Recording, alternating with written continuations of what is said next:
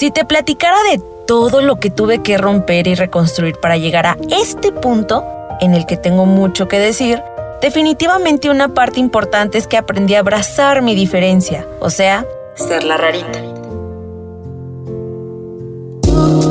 Épocas para hacer preguntas y épocas para hallar respuestas. Bienvenidos a Algo que Decir. Yo soy Lisa y traigo consejos no solicitados pero necesarios.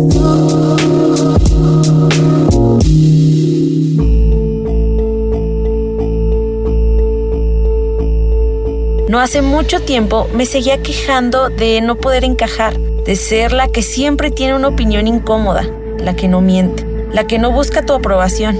Sin embargo, tengo mucho que decir sobre ser diferente, pero a la vez querer ser amada por todos. Significa que todos me amen, adoren y quieran. La fama no es equivalente a amor, autorrealización y éxito.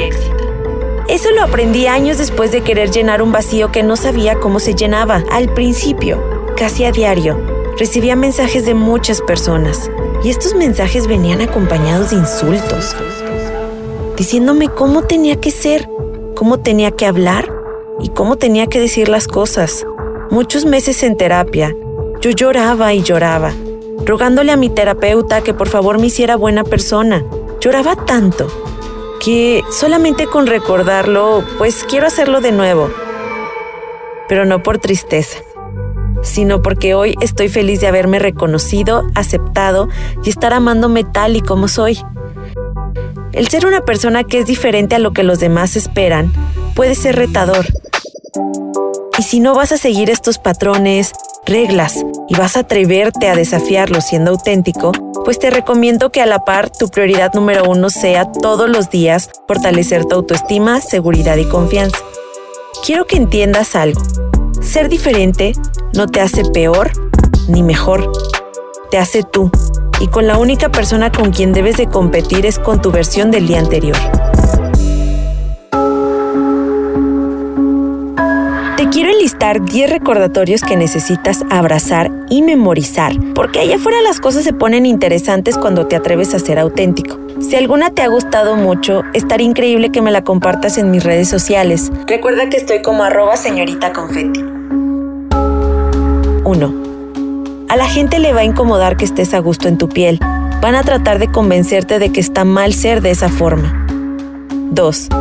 Cada cabeza es un mundo cada quien vive a través de las creencias que le enseñaron en casa. 3. Si notas molestia de parte de una persona, pero a ti no te lastima o incomoda, totalmente es algo que le pertenece a él o a ella solamente. 4. No puedes ni debes cargar con las emociones y problemas de los demás. No eres centro de rehabilitación. 5. Aprende a filtrar las opiniones y consejos que te puedan dar las personas. Principalmente no tomes consejos de alguien que no ha construido nada. 6. Las personas lastimadas siempre van a hablar desde el ego, siempre van a hablar desde sus frustraciones. 7. Aprende a tomar las cosas de forma graciosa. Nada en este mundo es personal. 8. Automotívate a diario.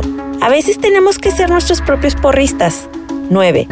No le puedes caer bien a todo mundo. Ya, suéltalo. Deja de buscar la aprobación de los demás. 10. Si deseas algo, ve por ello. Soñarlo no hará que se materialice. Ve por ello y con todo. Ves que en este mundo el ser diferente trae consigo el compromiso de concretar las cosas por tu cuenta. Hacerle siempre caso a tu intuición y abrazar que eres único, maravilloso y que cualquier persona es afortunada por tenerte en su vida, siempre y cuando seas un impacto positivo y de crecimiento.